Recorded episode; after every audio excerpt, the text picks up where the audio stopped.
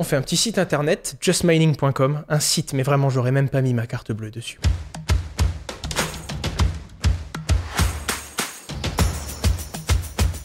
Bob est une machine, vous la branchez chez vous, elle va faire des calculs et elle est rémunérée contre ces calculs et vous êtes rémunéré directement sur votre compte courant à la fin du mois. Une phrase, simple. Et ça a marché. On met la machine en vente, on commence les préventes, 15 000 euros la première journée, je ressens cette adrénaline, presque 50 000 euros, on est sur le point de toucher le chèque et de se lancer. Indiegogo annule notre campagne, rembourse tout le monde. C'est bien de s'obstiner, d'écouter les feedbacks, les conseils, mais il y a des feedbacks, il faut pas les prendre.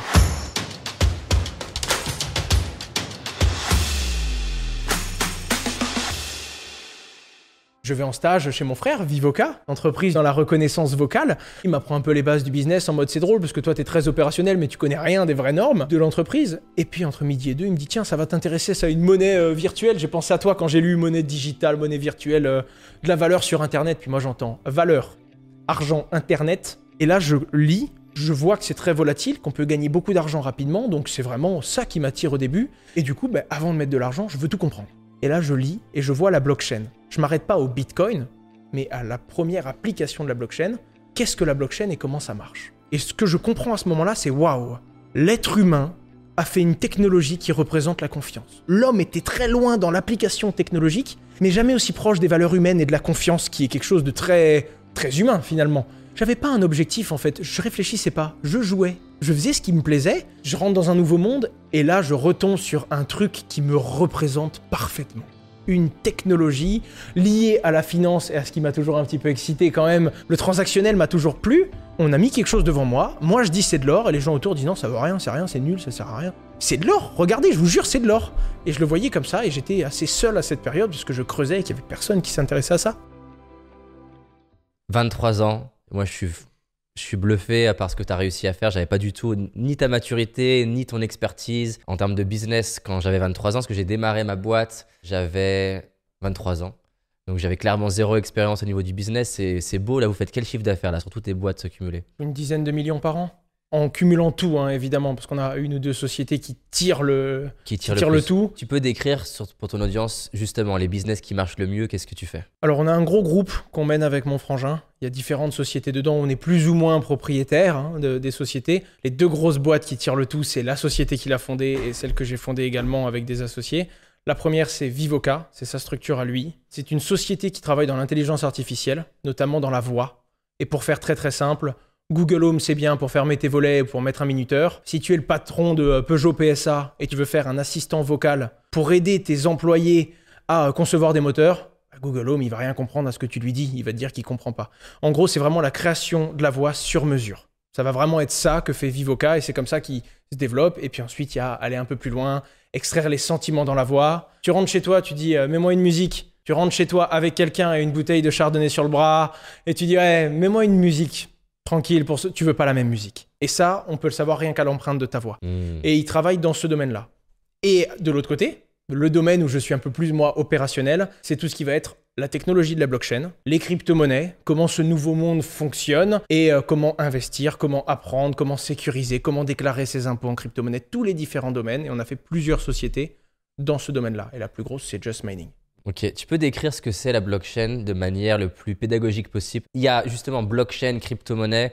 On a tendance souvent à faire l'amalgame. C'est quoi déjà la blockchain et c'est quoi par exemple, prenons le Bitcoin? Expliquons pour les personnes qui, qui ont du mal à comprendre ce que c'est. Pour faire un bon parallèle, la blockchain c'est la technologie. On peut voir ça comme Internet. Et les crypto-monnaies, ce sont des sites Internet. Donc en gros, euh, Facebook et Amazon, incomparables. Pourtant, ce sont tous les deux des sites Internet. Même façon pour les crypto-monnaies. Les crypto-monnaies sont des applications de la technologie blockchain. C'est la première technologie qui permet d'incarner la confiance. À la base, ça permet de communiquer toi et moi en toute confiance. Si aujourd'hui je t'envoie 1000 euros, c'est pas moi qui te les envoie. C'est ma banque qui envoie 1000 euros à ta banque. Comme ce sont des organismes de confiance, moi, ma banque, elle m'enlève mon solde, je le vois débiter. Et toi, quand tu vois 1000 de plus sur ton téléphone, tu sais qu'il y a vraiment 1000 euros. Parce que c'est pas n'importe qui qui te l'a dit, c'est ta banque. C'est un tiers de confiance. C'est tout des tiers de confiance. Et le problème, c'est que le gouvernement en est un, tout, tout, tout, tout notre système repose sur des gens en qui on doit avoir confiance. Le problème, c'est que si demain, on n'a plus ces tiers de confiance, qu'est-ce qu'on a, toi et moi, pour communiquer et pour échanger de la valeur? Je te donne un billet. Non, il y a un tiers de confiance derrière. C'est un État, c'est un gouvernement, ou alors c'est un système monétaire comme celui de l'Europe qui fait que l'euro, on sait qu'il est fiable parce qu'il est accepté. Comment on fait si on n'a plus ça? Si ta carte bleue ne marche plus, si tu n'as plus de compte en banque, donc tu n'as plus cette confiance eh bien, la blockchain, c'est un algorithme. Essaye d'imaginer Uber, mais il n'y a même pas Uber au milieu. C'est un algorithme qui connecte des particuliers, qui ont besoin d'être conduits quelque part, à des particuliers qui peuvent te conduire quelque part. C'est l'algorithme qui va créer cette confiance, cette sécurité entre deux particuliers. Que ce soit dans l'échange de monnaie, de fonds, que ce soit dans la communication, tous les différents échanges humains. La technologie de la blockchain, c'est autonome. Il faut voir ça comme un livre ouvert. Imagine qu'on ait un livre sur la table, un livre blanc, et on écrit tout ce qui se passe. Ce que je dis, quand, Comment Je pense que tu serais d'accord avec moi que si on remplit les pages une à une, et que pendant une demi-heure on écrit tout ce qui se passe, déjà on n'en a pas fini, et qu'à chaque fin de page on la relit tous les deux et qu'on signe en mode c'est bien ce qui s'est passé, je le confirme. On est en gros en train d'écrire une histoire. Eh bien c'est ça, la blockchain c'est une histoire, c'est un registre qui reprend tout plein d'informations, et du coup ça en fait la, seule et vraie, unique histoire du passé. Eh bien si dans la page numéro 1, tu as 50 pièces, Bitcoin, t'appelles ça comme tu veux, et que j'en ai 50 aussi, dans cette histoire, il y a 100 pièces. T'en as la moitié, j'en ai la moitié. Si dans la deuxième page, je t'en envoie 10, on n'a même plus besoin de mettre à jour. On sait dans la deuxième page que tu en as 60 et que j'en ai 40. Comment c'est stocké justement? Ça peut faire peur, les personnes vont acheter des crypto-monnaies. Ok, ça passe plus par une banque, mais la banque, même si comme tu l'as dit, elle peut s'écrouler, le gouvernement il peut s'écrouler. Mais quand je vais acheter une crypto-monnaie, ça passe par la technologie de la blockchain, c'est stocké comment et où? Eh bien, c'est stocké partout et de façon immuable. C'est les deux choses qui rendent cette technologie finalement euh, correcte. Parce que ça sert à rien d'avoir 1000 euh, pièces dans cette histoire du Bitcoin si l'histoire elle est brûlée demain et que l'histoire n'existe plus. Ce qui se fait, c'est déjà le comment c'est écrit dans ce livre. Pourquoi on est sûr que c'est sécurisé?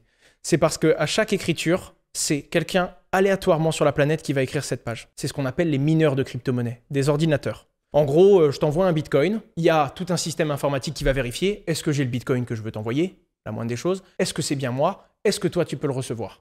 Ça, c'est fait de façon totalement sécurisée puisque c'est aléatoire. Ça peut être un ordinateur à l'autre bout de la planète, un ordinateur à côté de chez nous, qui va être tiré au sort, on ne sait pas qui c'est, qui va vérifier ces informations de façon totalement agnostique et qui va l'écrire dans le livre. Et ensuite, dès que c'est écrit, dès que c'est confirmé, en gros, on a la preuve que l'information est bonne, là, on en arrive à ta deuxième question, la sauvegarde. Où est-ce que c'est enregistré? Eh bien, partout. Si tu as un ordinateur et tu télécharges un wallet Core, donc un wallet officiel Bitcoin, tu vas télécharger toute la blockchain. Ah, c'est terrible. Hein.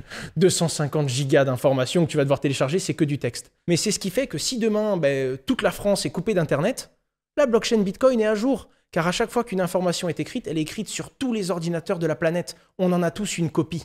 Toutes les 10 minutes, il y a un nouveau bloc, donc une nouvelle page blanche. L'entièreté de l'histoire, de l'historique des transactions dans la blockchain Tout représente 250 gigas Aujourd'hui, on doit être sur 300, oui, quelque chose comme ça. Sur les 2-3 dernières années, on a écrit bien plus que sur les 7 premières années. Hmm. Parce qu'il y a de plus en plus de transactions. C'est ce qui fait qu'en fait, c'est immuable. C'est écrit partout. Si moi, j'essaye de t'envoyer un bitcoin, mais que j'ai déjà envoyé à quelqu'un, bah déjà, l'ordinateur tiré au hasard sur la planète, il y a très peu de chances que ce soit le mien. Donc, il va se rendre compte qu'il y a une erreur. Et ensuite, quand il va envoyer cette erreur dans tous les registres de la planète, ça veut dire non, c'est pas cohérent. Le bitcoin numéro 324, il était à lui, il peut pas le dépenser deux fois. Du coup, c'est pas possible. Et donc ça devient impossible de donner une mauvaise information à ce livre. Et quand une bonne information est écrite, elle est sécurisée et sauvegardée partout. On en a tous une copie. Et donc je ne peux pas tricher et dire que j'avais ce Bitcoin-là, parce que l'histoire, et on en a tous une copie, montre que c'est faux. Qu'est-ce qui fait peur au gouvernement dans la blockchain, les crypto-monnaies? Je pense que ça va être le perte de contrôle sur la monnaie. Après, encore une fois, euh, quelqu'un du gouvernement pourrait me dire non, moi ce qui m'inquiète c'est ça ou c'est autre chose, parce que c'est un perte de contrôle sur plein de choses. Ça peut être sur un système de gouvernance, au niveau des votes, ça peut être sur la monnaie. Quand on pense à Bitcoin, on pense vraiment à, on a peur d'un point de vue monétaire, car on n'a plus besoin de personne. On n'a plus besoin de la monnaie du gouvernement, on n'a plus besoin de l'État. Et si le Bitcoin était accepté partout, moi, par exemple, j'existerais plus. J'aurais pas de compte en banque, personne serait où j'habite. L'État n'aurait plus accès à savoir comment tu dépenses du coup. C'est ça. Et l'État a besoin d'avoir une visibilité complète sur ce que tu fais. On évite le cash, hein, s'il te plaît, des virements bancaires bien traçables où on a un dialogue avec une banque qui va nous dire exactement où tu étais, quand, comment, pourquoi. Plus on contrôle, plus c'est simple. Hmm. Et la blockchain, c'est vraiment décentralisé, transparent, autonome, mais je vais pas dire anonymisé, parce que c'est pas vrai du tout, mais pseudonymisé. T'es pas anonyme, on peut te retrouver, par contre, de base, dès que tu fais quelque chose, il n'y a pas marqué ton nom et ton prénom, il y a marqué ton pseudonyme, une longue adresse qui veut rien dire. Et c'est uniquement si on creuse qu'on peut remonter jusqu'à toi. Et donc ce serait, je pense, la perte de contrôle sur Monsieur Tout le Monde et sur ses décisions. Tu as démarré très tôt euh, le, business, tu peux me raconter un petit peu le début, tes premières aventures entrepreneuriales? Quand j'étais môme, j'essayais de tout vendre à tout le monde.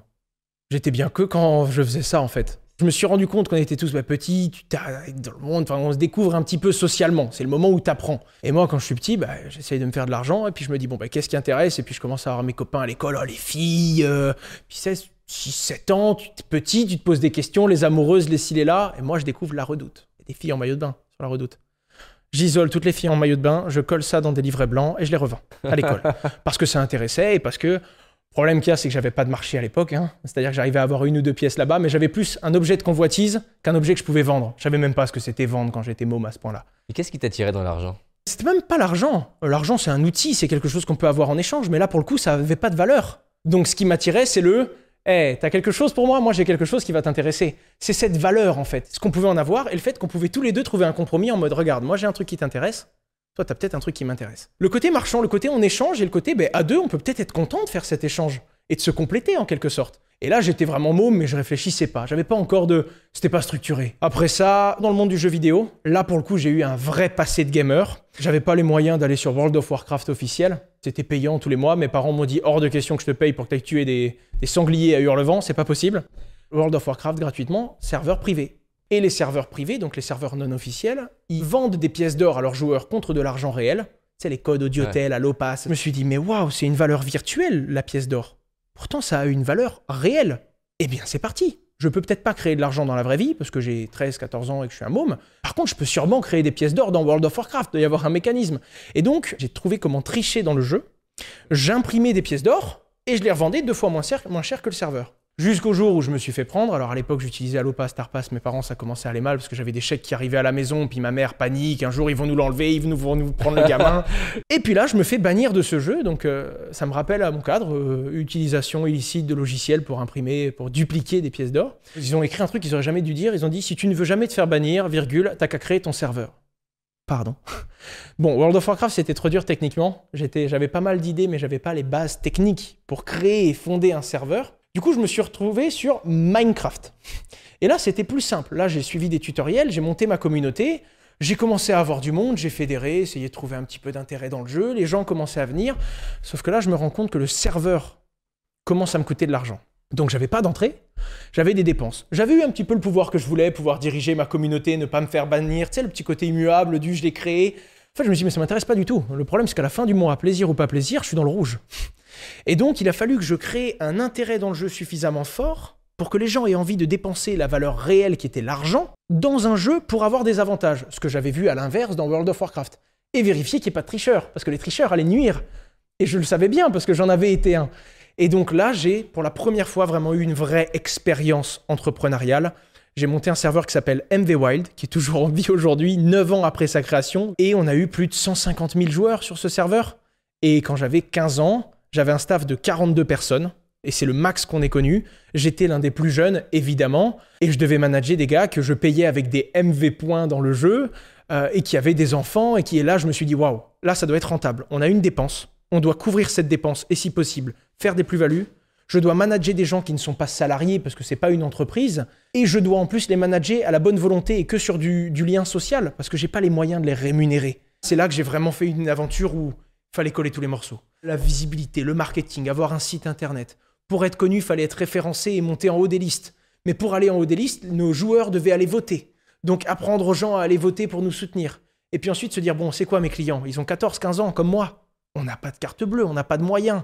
Comment je peux tirer du profit et comment je peux avoir de la valeur à des gens qui ne peuvent pas créer? Et là, je découvre le minage de crypto-monnaies à travers les ordinateurs qui peuvent travailler et récupérer de la crypto-monnaie. Je découvre également le fameux Audiotel. On faisait des tutoriels pour expliquer aux gosses comme nous, hein, parce que je rappelle que j'ai le même âge qu'eux à l'époque, comment utiliser le téléphone fixe de la maison pour faire des codes et pour pouvoir les mettre dans le jeu. Enfin, je découvre la complexité d'un écosystème complet.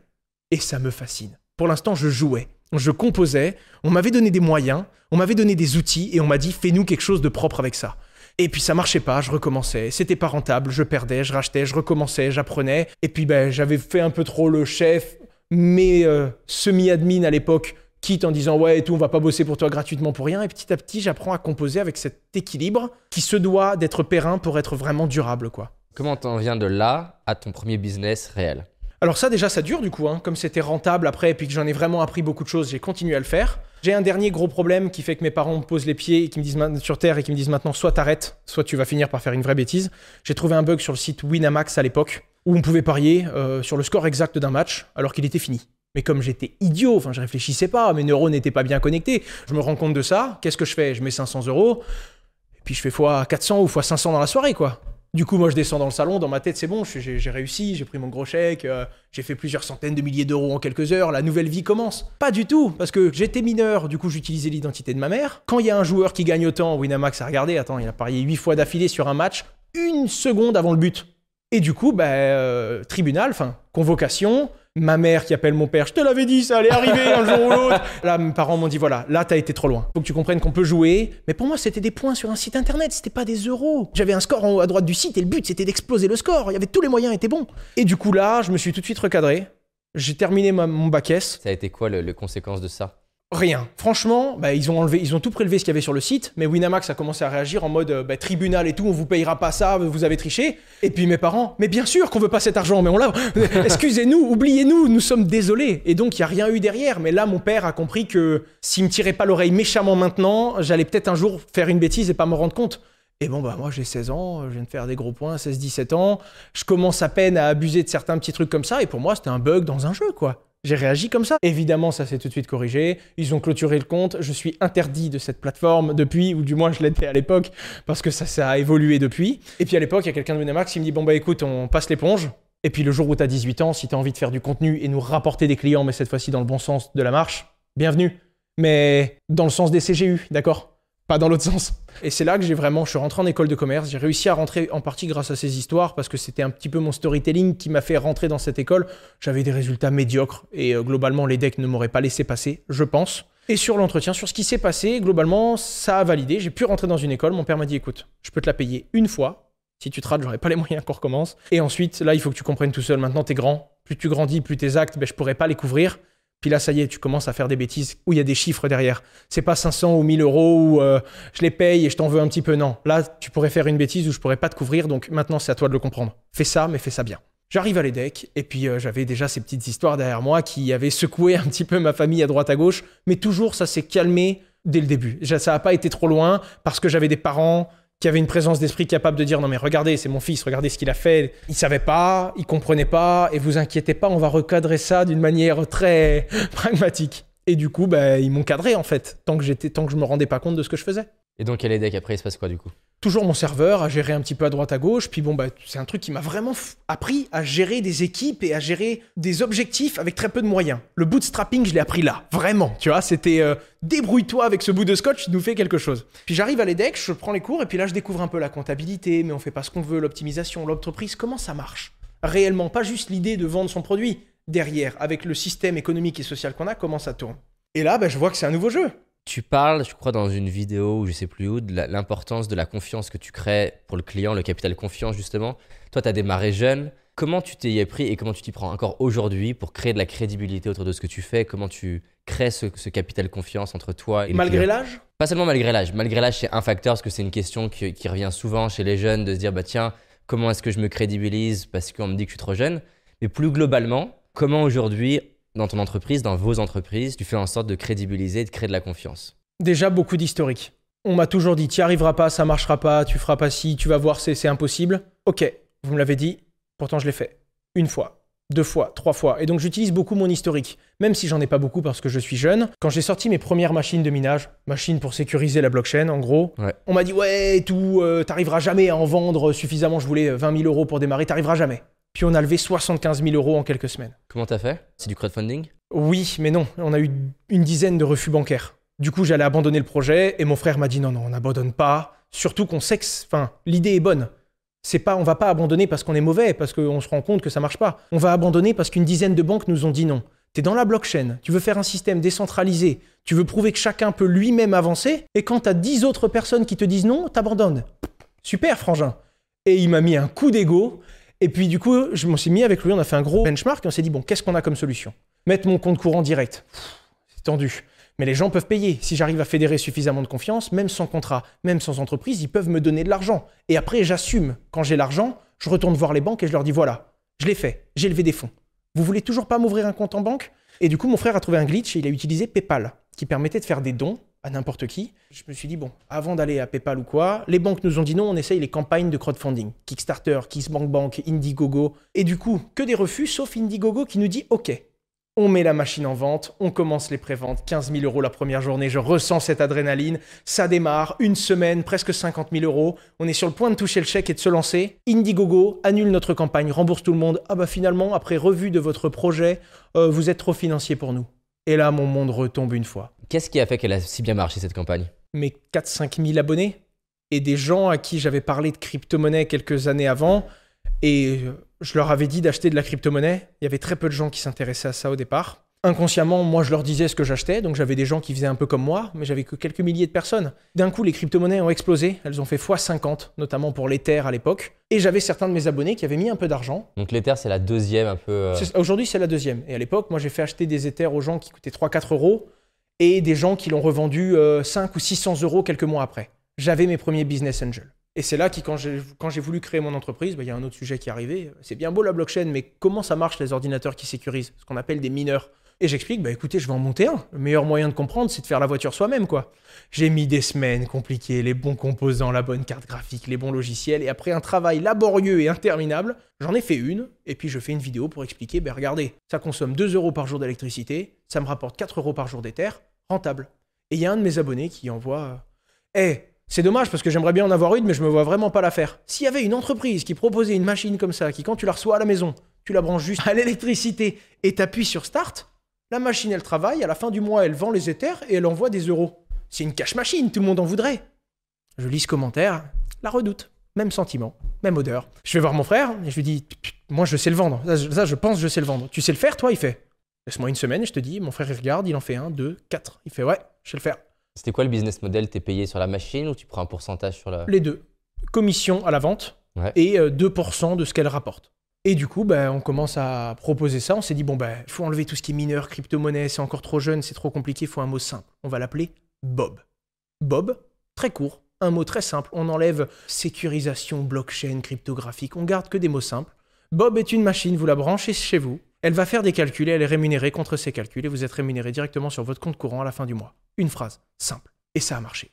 Et du coup, là, j'ai été cher- démarcher des banques. Indiegogo, Kirton. Ensuite, ils. Ils annulent, et puis là, ça retombe, et mon frère me regarde en mode C'est pas grave, les autres solutions qu'on avait.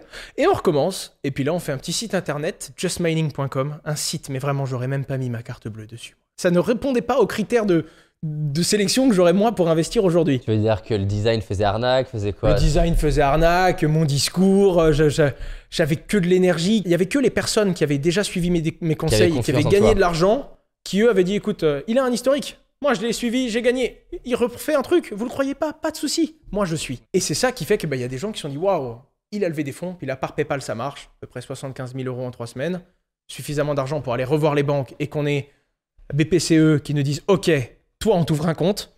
Et là, l'aventure démarre. Le gros conseil que tu donnes, c'est d'utiliser en effet de levier, finalement, tes réussites passées à chaque fois pour, pour créer d'autres réussites. Surtout quand on est très jeune, si vous êtes capable de certaines choses et que les gens vous remettent en cause, n'hésitez pas à dire bah écoutez, vous n'avez pas 25 autres moyens de le prouver que wait and see. C'est tout. Hmm. Regardez ce que j'ai déjà fait et en réalité, c'est pas vous qui allez dire je suis capable de. C'est votre communauté et les gens et donc c'est pas un conseil applicable à tout le monde qui vont dire ouais mais attendez, oui, vous critiquez, vous critiquez mais il a dit, il a fait.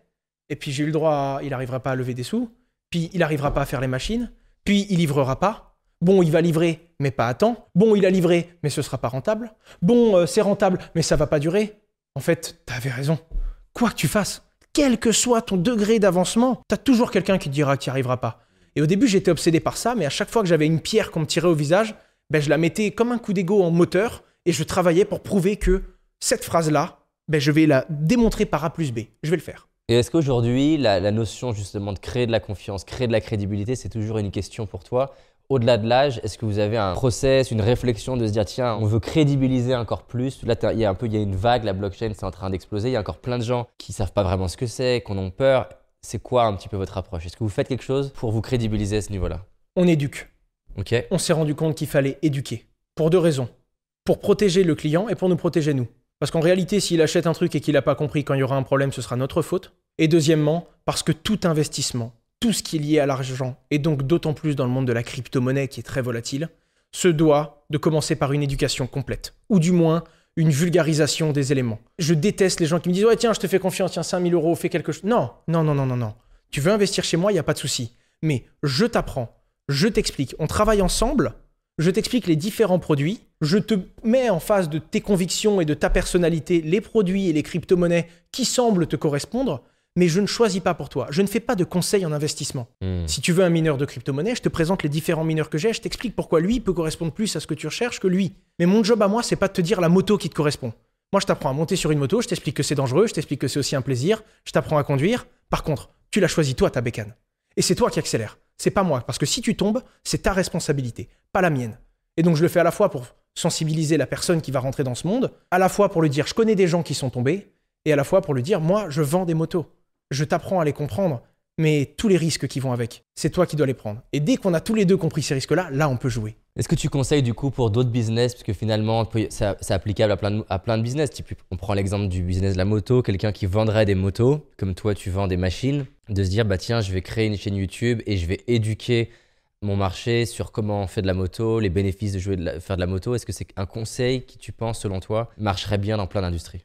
Je pense. Je pense aussi parce que c'est dans mon modèle. C'est par YouTube que mes entreprises se sont créées. Donc forcément, dans mes conseils de comment faire, je vais prendre beaucoup de parallèles sur comment j'ai réussi avec YouTube. Mais c'est vrai que YouTube, ça permet du coup de partager sa passion. Et donc si tu veux commercialiser des motos, généralement, c'est au fond de toi. Tu aimes les motos. Tu en fais, tu en conçois, tu aimes ça. Et donc tu vas pouvoir à la fois éduquer sur les risques et ce, qui, ce que tu aurais aimé savoir dès le début quand tu as commencé la moto, mais aussi partager cette passion. Et donc toucher des gens avec un discours inédit, celui de ton environnement, celui de ta personnalité. Et c'est le seul moyen que j'ai trouvé moi de toucher des gens de tout horizon, de tout âge. Je parlais avec mes mots. Vous aimez, vous aimez pas, je comprends, je respecte les deux. Mais c'est moi. Et c'est ça qui fait que j'ai réussi à toucher des gens. Tous les jeunes de 23 ans s'expriment pas comme toi. Tu as une manière de t'exprimer qui va qui est crédibilisante, tu t'exprimes mieux, en tout cas plus, de manière plus professionnelle que plein de jeunes. Est-ce que tu as bossé là-dessus pour être plus pro dans ta manière de t'exprimer? La seule fois où j'ai réellement travaillé ma façon de m'exprimer, c'était mon second TEDx. Parce que moi, j'étais très fier de mon premier, et le second, il m'a dit, j'ai rencontré un coach qui m'a regardé, qui m'a dit, oh c'est bien, tu parles avec ton cœur, on le voit. Mais tu sais pas parler, tu sais pas respirer, tu sais pas laisser de blanc, c'est insupportable, ça va vite, c'est trop fort. Et c'est toujours un peu de ce qu'on retrouve dans les commentaires de mes vidéos aujourd'hui, parce que c'est une partie de moi, si tu veux. Après, je l'ai travaillé un petit peu, et j'ai compris que j'avais une aisance à l'oral, parce que j'avais toujours parlé beaucoup, trop, souvent. et c'est valable pour tout. hein. Mais je ne l'avais jamais travaillé. J'ai commencé à comprendre qu'il fallait apprendre à respirer, apprendre à se poser, apprendre à laisser des blancs, marquer des moments. Et je commence à peine à l'apprendre. Donc le toi de 14 ans, tu t'exprimes sensiblement pareil avec un peu moins d'expérience qu'aujourd'hui. C'est ça. Ok. C'est quoi le meilleur conseil business qu'on t'ait donné? Un mentor, un ami, vraiment qui t'a impacté vraiment fortement? C'est dur parce qu'il a deux sens. Et c'est drôle parce que ça a été le meilleur, business- euh, le meilleur conseil pour moi. Mais quand je donne des conseils similaires à ma communauté, ils disent Ouais, tu dis que ça peut monter et que ça peut descendre, donc tu dis rien. eh bien, ce conseil, c'était non seulement écoute les avis, écoute les feedbacks, et les écoute pas. tout comme, euh, tout comme quand on t'envoie à l'école, n'y va pas parce que tes parents t'ont dit d'aller à l'école, vas-y pour toi, mais ça tu mets du temps à le comprendre. Donc écoute les feedbacks, demande-en, oh, demande l'information, à toi de générer l'input qui fait qu'on va te dire ah ben en fait toi je t'aime pas. Et du coup au lieu de te vexer, essaye de comprendre. Et là tu vas apprendre quelque chose et tu vas te retrouver grandir. Ça c'est la première chose, le premier gros conseil qu'on m'a donné. Et le deuxième c'est il faut que tu t'obstines, il faut que tu creuses, mais il faut que tu sois capable de voir quand tu creuses dans la mauvaise direction. C'est bien la persévérance. C'est bien de s'obstiner, d'écouter les feedbacks, les conseils. Mais il y a des feedbacks, il ne faut pas les prendre. La vraie subtilité, c'est de réussir à voir, ok, ça c'est des feedbacks, ça c'est de la critique méchante juste pour me faire du mal, ça c'est de la critique gentille, c'est bien, ça me touche, merci, mais ça ne me construit pas. Ça c'est de la, critique négative basée sur la factualité. Ce sont tes vraies erreurs, ce sont tes vrais points d'amélioration. Avec ou sans la petite insulte à la fin que tu dois être capable de gommer dans ton esprit pour avancer. Et là, tu as deux possibilités. Soit tu prends ça, tu le travailles, tu le construis, et tu le mets en moteur pour aller toujours plus vite, plus loin et plus fort. Soit tu te braques, tu veux montrer que tu veux te venger, et tu vas faire comme beaucoup de gens qui savent juste montrer du doigt ce qui va pas, mais qui n'ont jamais rien apporté. C'est le meilleur conseil qu'on m'ait donné. C'est Michel Onfray, ça a été un mentor pour moi et c'est un entrepreneur de la, région Mosellane qui accompagne des entreprises. Je lui disais, c'est quoi mon erreur? Il fait, non, moi le feedback, je te le dis pas. On va faire mieux. Tu vas la trouver, ton erreur, tout seul. Et il me reprenait encore et encore et il m'a aidé sur plein de choses comme ça. Et il m'a donné une maturité de recul. Et il y a plein de choses que j'ai fait parce qu'il m'avait dit de le faire. Et un jour, j'ai compris. Et à ce moment-là, ben, on se rend compte qu'on a suivi des bons conseils depuis plusieurs années, alors qu'on savait même pas pourquoi, mais on les suivait parce qu'on avait confiance, parce qu'on a écouté la critique et qu'on a su construire dessus. Quoi. Dans les deux dernières années, c'est quoi les changements dans ton business que tu as opérés qui ont vraiment eu un impact dans le développement de ton activité? Que ce soit des idées que tu as eues toi-même, ou un mentor qui t'a parlé de ça, ou un livre que tu as lu qui t'a impacté, des, des changements dans le marketing, dans le business, qui ont vraiment aidé à la croissance? Il y en a eu deux. Premièrement, ça va être le dézoom sur la vision. Et deuxièmement, ça va être la maturité sur mon personnage. C'est bien beau d'être dans le guidon, c'est bien beau d'être bourrin. C'est ce que je sais faire. Moi, je vends. Je fais que ça. Il faut plus d'argent, je vendrai plus. Aujourd'hui, on a des entreprises qui sont suffisamment larges pour se rendre compte que le plus rentable, c'est peut-être de se poser, de souffler un petit peu, de regarder comment ça marche et d'optimiser ce qu'on a déjà, plutôt que d'essayer de vendre plus. Et c'est tout ce que je savais vendre faire. plus, c'est vendre plus d'un même produit ou vendre plus d'autres produits? Du même ou d'autres, développer sa gamme commerciale. C'est ce dont j'étais bon parce que c'est là-dedans que j'ai commencé. Et je me suis rendu compte que c'est la grande force que j'avais eue parce que, quels que soient les problèmes qu'avait mon business, j'avais du chiffre d'affaires. Vendre, c'est avoir de l'oxygène. Après, s'améliorer, être capable d'améliorer son cardio, aller plus loin, plus longtemps, ça, c'est pérenniser son business. Optimiser les processus, que ça glisse, que ce soit plus automatique, natif, passif. Ça, ça s'apprend et ça, ça, on le développe en tant qu'entrepreneur. Le seul truc que j'avais, moi, c'est une grosse corde, une communauté, des produits où j'essayais d'être à la hauteur des promesses que j'avais faites. Et du coup, la vente, j'avais toujours de la demande. Et j'avais cette corde qui me tirait. Et du coup, avec de l'oxygène, ben, petit à petit, j'ai commencé à prendre conscience que l'entreprise, c'était plein de membres, c'était plein de choses, plein de, de petits trucs délicats qu'il faut petit à petit assembler et essayer d'optimiser. Ça, c'était vraiment quand on a commencé à comprendre qu'il y avait d'autres choses dans le business que simplement vendre. Et qu'on a commencé à se poser avec mon frère sur il nous faut une vision.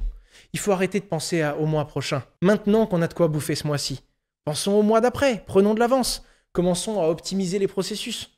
Et puis mon frère, des fois, il me fait Tu te rends compte que tes gars, ils charbonnent, ils charbonnent, ils charbonnent, mais ils s'épuisent. Et je lui dis Pourquoi? Il me fait Parce qu'ils s'épuisent, parce qu'il n'y a pas de vision. C'est bien beau, tout ce qu'il faut, c'est faire les machines qu'on a vendues et recommencer. Ça peut pas durer. Tout le monde va s'épuiser. Tu as le droit de te fatiguer, mais pas de t'épuiser si tu veux que ça dure. Et donc, tu dois dézoomer. C'est quoi le but à 3 ans? C'est quoi notre objectif? C'est quoi l'objectif de Just Mining? Est-ce que tu es capable de le mettre en une phrase? Ouais, vendre des machines. C'est pas un objectif, vendre des machines. Et puis, à force de discussion avec lui, on a fini par poser la vision de la boîte, long terme. C'est quoi aujourd'hui? Aujourd'hui, la vision, ça va être de permettre à tous de sécuriser les blockchains. Aussi complexe que ce soit, quel que soit le domaine dans lequel on veut investir dans la blockchain, il y a une complexité technique. Tu veux investir dans un mineur, faut monter la machine, monter le logiciel, configurer, connecter, tout.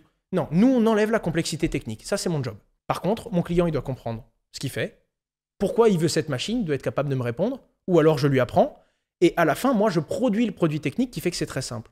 Et donc, même si je te sors des mots barbares comme stacking, masternode, mineur de crypto-monnaie, quel que soit le mot barbare que je vais dire, si tu veux investir dans l'un de ces domaines, je vais t'éduquer, je vais être sûr que tu as bien compris comment ça fonctionne.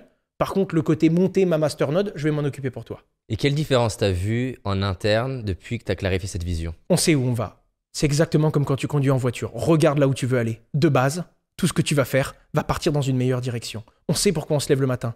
On se lève pas pour monter des machines. On se lève pour satisfaire les besoins de notre client, optimiser notre processus et toujours simplifier l'expérience utilisateur. On le sait maintenant. Et donc, quelle que soit la complexité de la to-do instantanée, on sait où on va non pas demain, mais on sait où on va dans 5 ans. Comment tu la communiques cette vision auprès de tes équipes? Auprès de mes équipes, beaucoup de discussions. On est un petit groupe, et puis on a commencé avec des amis, puis c'est encore une petite entreprise. Aujourd'hui, on est une vingtaine à temps plein sur Just Mining, donc c'est pas encore suffisamment large pour qu'on commence à mettre des verticales. C'est assez simple de vraiment discuter, c'est vraiment du discours, du cœur, est-ce qu'on est tous alignés? Et puis dès qu'il y en a un qui est pas aligné avec la vision, il le fait savoir, et on en discute, et on essaye de comprendre. Et maintenant, tout le monde est force de proposition, et on, accepte de s'écouter. Que ça plaise ou que ça plaise pas, tout le monde a le droit de dire ce qu'il pense. Et c'est ce qui fait que bah, des fois, ils viennent me voir à moi en mode ouais, là, c'est toi qui va à côté, tu te rends pas compte, mais le groupe suit pas. C'est pas parce que c'est ton idée qu'elle est bonne, c'est pas parce que tes premières idées étaient bonnes que. Et du coup, bah, très dur, coup d'ego, mais il faut prendre sur soi. Et quand on dézoome, on se rend compte que bah, un cerveau, c'est plus malin qu'un cerveau, il faut écouter tout le monde. Et c'est comme ça qu'on a posé la vision. Et c'est pour ça que c'est pas ma vision, c'est la nôtre. Et c'est ce qui fait que même si Just Mining vient de ma chaîne YouTube et de mon idée, c'est notre société et c'est notre boîte. Et c'est ce qui fait qu'on est tous là à se battre. Et c'est ce qui fait que quand j'ai un concurrent qui crache sur nous, il m'a pas touché moi. Je vois mon directeur marketing qui en peut plus, qui cherche des stratégies. Je vois mon équipe de production qui se dit on va faire des meilleurs bécanes, on va les améliorer. Ça touche toute l'équipe parce que ça touche notre vision et nos valeurs à nous tous. Tu disais que justement vendre et créer de l'oxygène pour toi c'est quelque chose que t'aimes et quelque chose, quelque chose où t'es bon. C'est quoi selon toi qui fait qu'on est bon dans cette capacité de vente? Une personne là qui nous écoute et qui se dit ben ouais moi en fait j'ai besoin d'être meilleur dans ma capacité à vendre ce que je fais, tu lui conseillerais quoi en fait? Un audit. c'est très entrepreneur comme réponse. Mais je pense qu'il n'y a pas une réponse universelle, c'est vraiment chacun en fonction d'eux. Donc j'observerai comment il fonctionne. J'observerai vraiment comment ça tourne aujourd'hui. Et je lui donnerai pas le même conseil. Je ne donnerai vraiment pas le même conseil à deux personnes différentes. Une personne lambda, je lui dirais de faire ce qu'elle aime. Parce que c'est là où elle va y passer des nuits sans avoir l'impression de travailler. Et c'est en y passant des heures et des heures qu'un jour elle sera capable de fournir le produit, le discours qui fait que ça va se vendre. De base, c'est ce que je conseillerais à n'importe qui. Et tu dirais que toi, tu es bon dans la partie vente one-to-one ou la partie plutôt marketing et parler de ce que tu fais, qui sont deux, deux approches différentes quand même? Je pense que je suis meilleur en vente one-to-one. J'aime beaucoup l'être humain qui est en face de moi. Et ça peut m'arriver de ne pas prendre un contrat parce que je le sens pas. C'est très binaire. C'est avec moi, il y a rarement du ouais, ON, ça va, non. On apprécie la façon que j'ai ou on n'aime pas du tout. Et quelqu'un qui n'aime pas ma façon, aucun souci. Qui m'explique, qui me fasse grandir. Si cette personne est fermée à cette discussion, c'est qu'il n'y a rien à faire avec elle. Par contre, qu'elle m'aime ou qu'elle m'aime pas, si elle ouvre le débat, il y a un truc à aller chercher. Il y a un truc à aller prendre. Et là, on va grandir ensemble de ce qu'on va apprendre. Et donc, en réalité, on sélectionne aussi nos clients. Et ça, ça a choqué beaucoup de monde, mais alors bien sûr, c'est un site mainstream, n'importe qui peut s'inscrire et commander un produit. Mais dès que ça va être un gros client pour une grosse opération à plusieurs centaines de milliers d'euros, c'est du sérieux, c'est de l'argent. On va y aller concrètement, on va respecter des processus, on va faire ça bien. Mais si on se serre pas la main et qu'en réalité, il n'y a pas une, une valeur d'homme derrière, il n'y a pas quelque chose de on est d'accord pour ça, on y va, on fait ça bien, c'est entre nous. S'il n'y a pas ça, moi, je ne suis pas, je suis pas à l'aise pour aller au bout. Après, le marketing, c'est la prise de parole, c'est d'autres choses aussi que j'ai appris sur le tas, mais je pense que c'est cette valeur-là qui est vraiment importante pour moi. Que ça passe ou pas, que ça se passe bien ou non, parce que le tout peut arriver, mais même quand ça se passe pas, ça me dérange pas si j'ai choisi avec qui je suis dans la merde. Hmm. Et du coup, dans la partie commerciale, est-ce qu'il y a des trucs que tu fais ou que tu as appris ou tu te dis ça, j'ai remarqué, ça augmente mes performances commerciales? L'honnêteté, quitte à ce que ce soit dérangeant, hein, mais être honnête, moi je pensais que dire aux gens qu'il n'y avait pas de risque et tout, ça marchait mieux. Et je me suis rendu compte que l'une de nos grosses forces, et j'aimerais dire que c'est parce qu'on est des gens honnêtes, qu'on n'a jamais caché qu'il y avait des risques ou quoi, mais pas du tout. On l'a jamais caché parce qu'on avait peur de cacher quelque chose et qu'on soit tenu pour responsable à la fin. C'est pour ça qu'on a toujours été transparent. Parce qu'on ne voulait pas être tenu responsable de ce dont on n'était pas responsable. Mais je me suis rendu compte qu'être totalement cash et voir un client un peu indécis lui dire Mais attendez, le montant que vous voulez mettre là, vous êtes prêt à le perdre? Euh, je, euh, je, pas, tout. Ben alors, faut pas tout mettre. Point. Et le fait d'être vraiment cash, ben non seulement moi c'était pour me protéger, mais je me suis rendu compte que ça plaisait. L'honnêteté et la franchise, essayer de mettre un maximum de transparence, ça plaît. Tout comme au début sur mes sponsoring sur YouTube, j'étais un peu gêné. Alors oui, j'ai un partenaire qui m'a donné des sous pour parler de lui, mais je parle pas de lui parce que je suis payé. Hein. Oh là là, quelle maladresse en France de dire un truc comme ça. Je me suis fait rouler dessus juste parce que je voulais être honnête en fait. Et la réalité, c'est qu'il faut leur dire aux gens, c'est mon partenaire, c'est mon sponsor, il me paye pour que je puisse faire ça bien, et c'est parce que je peux faire ça bien que je peux le tirer vers l'avant. Et pourquoi j'ai pas eu cette transparence et cette honnêteté tout de suite dès le début? Je sais pas. Mais je me suis rendu compte que ça plaît. En France, se prendre une bonne gifle en mode la réalité c'est ça, tu prends ou tu prends pas, hmm. ça c'est un truc qui m'a aidé. C'est un bon conseil que je pourrais donner puisque je l'ai appris à mes dépens. En plus, ça fait écho avec, je sais pas si tu l'as lu, le livre de Robert Cialdini sur la persuasion. Et lui, il l'a fait de manière scientifique, c'est-à-dire qu'ils ont vraiment fait des tests avec plusieurs groupes, un groupe de contrôle et un groupe où ils testent. Et le fait d'être honnête, et spécialement sur un inconvénient, une difficulté dans ton produit ou dans ton service, fait que naturellement, la personne elle va plus te faire confiance sur d'autres aspects. Si par exemple, tu dis, bah voilà, ma voiture, non, c'est pas la plus performante du marché, et que c'est vrai, derrière, quand tu vas lui dire par exemple que c'est la plus économique, forcément la confiance, elle va être beaucoup plus élevée parce que tu lui, tu, tu lui as permis de voir que tu étais à l'aise sur tel problème. Par exemple, je sais dans notre cas, quand, quand on vendait l'école de coaching, la première version, le fait de dire aux personnes, eh ben en fait, je tiens, je tiens à que tu saches que cette école, elle va pas être structurée, où effectivement, là, tout va être cadré. Du coup, le fait de leur dire, à ce niveau-là, si tu t'inscris pour que ça soit tout structuré, que je puisse te dire exactement ce que je vais faire au troisième module, t'inscris pas. Par contre, si ce que tu veux, c'est que tu as quelqu'un qui va se dépasser, comme jamais, que tu retrouveras jamais d'ailleurs dans ces universités-là, quelqu'un qui entre deux modules va lire 15 livres, va aller interviewer 12 personnes, va essayer de se demander comment améliorer, va te mettre du storytelling, de la pédagogie, là je peux te garantir que tu vas l'avoir et tu l'auras jamais dans aucune des autres écoles. Et le fait d'être capable de faire les deux, être honnête sur notre fragilité ou le problème ou l'inconvénient et être aussi honnête sur nos zones de force, les deux, c'est un cocktail qui, euh, que moi j'ai pu voir est hyper, hyper intéressant. Et dans Robert Cialdini, son bouquin, lis-le, hein, ça, va, ça te ah bah, avec plaisir. C'est Influence. Il montre à quel point ça fait une vraie différence. Et c'est valable aussi en entretien d'embauche, tu vois, parce que l'erreur, souvent, c'est la personne qui en entretien parle uniquement de ses forces. Le fait d'être capable de dire, bah voilà, je tiens à vous dire, je suis pas la personne la plus, j'en sais rien, organisée. En revanche, je suis très très bon là-dedans. Forcément, quand tu fais la liste de là où tu es très bon, la personne se dit, ok, s'il est capable de me dire qu'il est nul là, Ouais. alors ça veut dire que tout ça, je peux vraiment lui faire confiance. Donc j'ai trouvé que c'était un, un bel écho avec ce que tu ce que as appris naturellement. Des petites questions comme ça. Elon Musk ou Jeff Bezos? Musk. Pourquoi? Bezos veut aller en orbite autour de la Terre, Musk veut aller sur Mars. Toujours plus loin. Investisseur ou entrepreneur? Entrepreneur. Pourquoi? Parce qu'en réalité, en entreprenant, je développe ma capacité d'investir, d'investissement. Mais vraiment, ce qui me plaît, c'est gérer plein de choses. Ce qui me plaît, c'est investir dans différents domaines. C'est pas le fait d'y mettre de l'argent. C'est le fait de comparer les différents environnements, comment on les gère, comment on manage ses ressources. Et ça revient à des bases entrepreneuriales, quoi. Hmm. C'est vraiment le truc qui me correspond le plus. Je suis moyen dans plein de domaines, mais je suis pas quelqu'un qui sera excellent quelque part. Première chose que tu fais le matin, ou en tout cas une des choses que tu re- qu'on retrouve quasiment dans tous tes matins, dans la première heure ou deux premières heures de ta journée? prendre conscience des mails que j'ai eus. Le matin, juste, je fais un coup d'œil, mail planning. Juste histoire de prendre un petit peu de recul instantané sur euh, qu'est-ce qui m'attend sur les 12 heures là qui viennent. Application préférée sur le téléphone par exemple WhatsApp. WhatsApp Tu l'utilises comment? C'est mon outil de travail. Ah ouais? Je me suis rendu compte que toutes mes grosses négociations, tous mes gros contacts, toute la grosse valeur qu'il y avait, c'était mon réseau.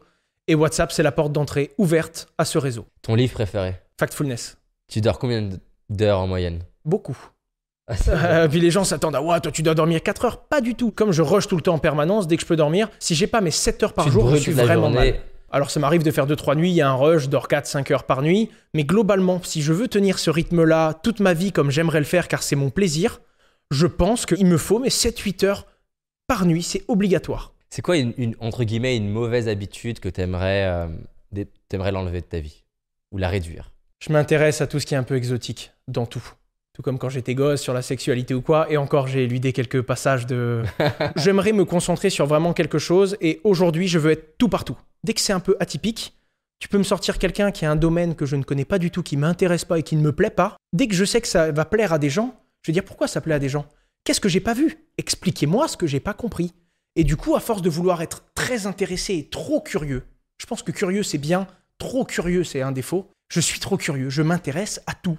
Et je peux perdre deux nuits à étudier les fourmis et comment elles arrivent à se développer alors qu'on s'en fout. En tout cas, c'est plus important aujourd'hui sur là où t'es.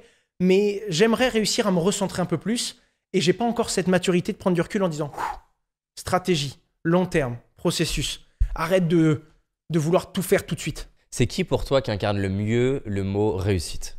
J'ai des trucs qui viennent de milieux différents. D'un côté, j'ai envie de dire Musk parce que c'est imparfait, mais c'est humain, c'est puissant. Et à l'échelle de l'humanité, c'est une vraie réussite. Mais d'un autre côté, j'aurais envie de dire mon père parce que c'est pour moi, mais il a fait son travail de père et j'estime que j'ai été bien éduqué, que j'ai eu les bonnes bases. Il a été présent pour nous apprendre la rigueur et tout. Mais dans la famille, il a été également la souplesse qui nous a permis d'être à la fois protégés quand on grandissait, mais aussi le vas-y, quitte à te péter une dent, fais-le tout seul, tu vas t'en souvenir et tu vas apprendre plus. Ce serait une réussite de le travail de père que je voudrais être, donc c'est pas les mêmes domaines en fait. Si tu pouvais inviter au restaurant une personne vivante ou décédée et passer deux heures avec elle, lui poser toutes les questions que tu veux, ça serait qui? Que des personnes à qui j'ai pas le niveau en anglais pour les recevoir. C'est pas grave, on imagine qu'on a une baguette magique ce jour-là, on te met tiens une application de ton, ton frère qui est capable de traduire en direct. En ce moment, je suis beaucoup sur Malcolm Gladwell. Il a écrit beaucoup de livres sur, euh, tu dois peut-être les connaître, sur l'étude des personnalités, de comment ils font, Outliers? Outliers, bah, c'est le livre justement que je suis en train d'essayer de lire en anglais, donc je t'explique la vitesse de progression, terrible. et je me dis, mais waouh, ces gens-là, c'est un concentré de bonnes études. Ils ont étudié justement ces bons comportements et ils en ont fait des analyses intelligentes en prenant du recul et du constat factuel. Et c'est eux où je me sens attiré vers ces personnes en ce moment, car je me dis, en une heure passée avec eux, je peux prendre 5, 10, 20, 30 heures de connaissances et de recul. Il y a une question que tu adores poser aux, aux personnes qui t'in- aux personnes qui t'inspirent, que tu rencontres? Quelle est ta plus grande erreur? Hmm, Et c'est quoi ta plus grande erreur? Je me décale entre ce que je suis vraiment et ce que j'ai envie d'être. J'ai envie d'être ce que tout le monde veut de moi, mais euh, j'ai pas encore la maturité de rester moi-même. À un moment, je vais vouloir être aimé de tous. Tu sais, ce truc, on te l'a dit, tu le sais, ça te dessert, mais tu le fais quand même, parce que t'es toi. Ben, je fais ça. Et je suis pas bon, et du coup, des fois, je, je décale trop, et du coup, je m'éloigne de ce que je suis vraiment, et même, je me sens mal. Tu te rends compte quel personnage t'as joué ce soir? C'est pas toi. Non, je voulais être aimé, je voulais être copain de tout le monde, je voulais être regardé, j'avais ce moi-jeu qui ressortait, j'avais besoin d'être au milieu, alors que je me rends compte que prendre du recul, ben déjà, c'est sain, et ça, repose. Et je m'en éloigne de plus en plus, mais ma plus grosse erreur quand j'ai commencé à être influenceur, c'est que j'avais tellement fait les choses pour prouver que j'en étais capable que du coup, quand je l'ai fait, j'étais là en mode ouais, ben je l'ai fait. Un peu trop suffisant. Et je l'ai payé très cher. Tu l'as payé comment? Pff, De la critique, euh, j'ai donné une image de moi qui n'était pas du tout celle que je suis. Du coup, il y a des gens qui étaient fermés qui me laissaient même plus ouvrir cette discussion et prouver qui je suis réellement derrière. Je gagne pas assez vite en maturité encore. Je pense qu'il y a des choses où euh, je me rends compte que le Owen de l'année dernière avait des certitudes qui sont aujourd'hui pour moi des bêtises. Et je me dis, mais comment j'ai pu penser ça un jour? Et le pire, c'est comme j'ai une assez grosse croissance aujourd'hui, parce que j'essaye d'apprendre et de travailler sur tout ça, donc je me vois progresser rapidement sur ma connaissance de moi, ma façon d'interagir avec les autres, mes bêtises et ce que je fais et que je devrais pas en mode, tu te rends compte, Owen, que là tu dépasses les bornes, alors que c'était acquis comme normal pour moi. Eh bien, je me rends vraiment compte dans cette progression que c'est vraiment prendre du recul sur tout ça qui te fait progresser, regarder le chemin que tu as accompli. Et à chaque fois que je valide quelque chose, je suis content de dire hey, j'ai validé, vous avez vu, je. Non, calme-toi. Valider cette étape, c'est pas une fin en soi. Il faut être fier de progresser, pas fier des paliers qu'on touche. Il faut être fier de sa croissance, non pas de ses résultats. Toujours. Et ça, j'ai mis trop de temps à le comprendre. Et du coup, je voulais monter les escaliers pour dire je suis en haut. Non, ta plus grosse capacité, c'est ta capacité de travail. Apprends à monter les marches. Sois fier de monter vite les marches. Et quand tu tombes, comprends pourquoi et recommence. Le plaisir, c'est monter les marches, c'est pas arriver en haut. Et si je l'avais su plus tôt, je serais plus haut. En plus, c'est bête parce que c'est paradoxal, c'est un frein qu'on se met soi-même, on veut tellement y arriver que ben, il y a que ça qui compte. Et c'est complètement idiot. Dans quel moment de ta vie t'es calme? Non, c'est assez rare. C'est vrai que c'est assez rare. Dès qu'on se remet, dès qu'on va aller sur de la vraie réflexion, ce que j'ai compris que je n'avais pas, quand je travaille avec mon frère, par exemple, ou avec euh, mes associés, Il est plutôt comment lui? mon frère, tout l'inverse de moi. Il regarde, il parle pas trop, il analyse, il réfléchit. Trois réflexions pour une parole. L'inverse de moi. Plutôt introverti, même s'il a travaillé sur tout ça et qu'il a changé drastiquement dans mon sens. Et moi, plus j'avance, plus j'essaye de me taire et d'écouter, de comprendre que il faut observer beaucoup plus qu'agir si on veut agir bien. Et c'est drôle parce qu'on se complète vraiment beaucoup là-dessus et que comme bah, on est frangin et qu'on commence à bien se connaître, on ose se dire merde en face. Et quand j'abuse vraiment, bah, mon frère il ose me mettre une grosse claque et me dire regarde, tu comprends que t'as merdé ou pas? Alors que normalement les gens mettent des formes, du temps, du sens. Non, le fait qu'on puisse être cru, c'est l'un de mes associés de Just Mining qui m'a dit non mais si on n'est pas capable de se dire merde entre nous, comment on avance? Mais il a bien raison. Faut être capable de se dire merde surtout entre nous, surtout quand on sait qu'on se dispute, mais pour un bien commun. On veut juste avancer ensemble. Et donc en réalité t'es pas contre moi. Je dois enlever mon ego on se prend la tête pour savoir quelle est la meilleure solution. Je suis pas en train de dire que je suis meilleur, je suis pas en train de dire que je vais te battre. On se bat ensemble. Ça a été quoi le moment le plus dur? Et j'aimerais qu'on prenne le temps. Le plus dur pour toi à vivre? YouTube. Mes premiers bad buzz. Prends-en un. J'aimerais qu'on prenne le temps de le raconter et ce que tu as vécu à l'intérieur. Le pire du pire, c'était BitConnect. Je remets le contexte, hein, c'est une arnaque qui se cache derrière ouais, blockchain, crypto-monnaie, complexité, euh, algorithme. À la fois, je me suis rendu compte que j'ai fait une erreur, donc une vraie critique constructive et je m'en suis voulu à moi-même. C'était quoi l'erreur? J'ai fait une vidéo, il m'avait proposé un gros montant pour dire du bien de cette arnaque, et du coup j'ai mis en ligne une vidéo qui s'appelle BitConnect, l'arnaque du siècle. Et donc j'ai vraiment voulu me monter en opposition contre ça. Et là, j'ai fait une expérience très complexe sur plein de domaines. La première chose, c'est que je me suis dressé fondamentalement contre cette arnaque, alors que j'avais dans ma communauté des gens qui étaient affiliés dans cette affaire. Et quand on est dans une pyramide de Ponzi, même si on sait que c'en est une, on veut pas qu'elle tombe, on veut qu'elle perdure. Donc déjà, j'avais mes propres abonnés, mes propres fans, pour certains, qui m'en voulaient publiquement. Et puis en off, ils pouvaient me dire ouais, mais moi je veux que ça dure. C'est des pigeons qui rentrent là-dedans, mais moi ça m'engraisse. Euh, Pourquoi tu veux faire tomber cette pyramide? Laisse les idiots rentrer. Donc déjà, je me suis pris une salve de personnes que je pensais protéger quand j'ai sorti le contenu. Grosse claque. La deuxième chose, c'est que j'ai reçu pour la première fois des menaces directes. C'était un Ponzi qui a fait tomber presque un milliard de fonds. Donc on parle d'un vrai gros Ponzi à la Madoff, pas d'un petit truc qui touche quelques personnes. Même des gens qui n'avaient rien à voir avec la crypto ont mis de l'argent là-dedans. Et du coup, il y a des vrais gens qui m'ont envoyé ben, une vidéo, ils disent tiens, ça c'est une Lamborghini, ça c'est une Porsche.